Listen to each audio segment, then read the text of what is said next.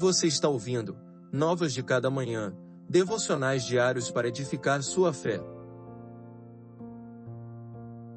Devocional de número 96. Tua palavra é minha esperança. Odeio pessoas inconstantes, mas amo a tua lei.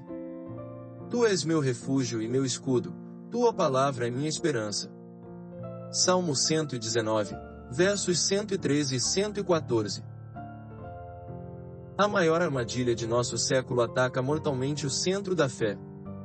O diabo, em sua astúcia, conseguiu forjar um mundo que vive sempre anestesiado para a realidade eterna.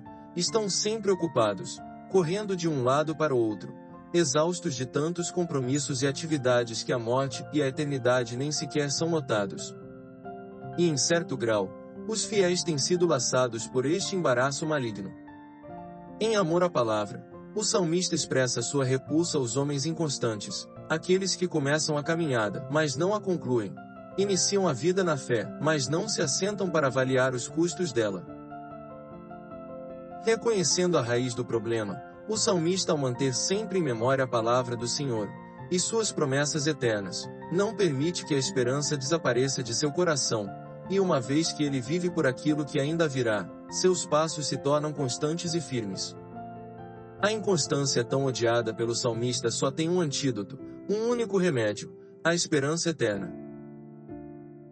Em sua astúcia maligna, o diabo não precisa mais atacar frontalmente a fé, ou levantar céticos ferozes, tudo o que ele precisa é distrair os corações humanos com atividades eternamente inúteis.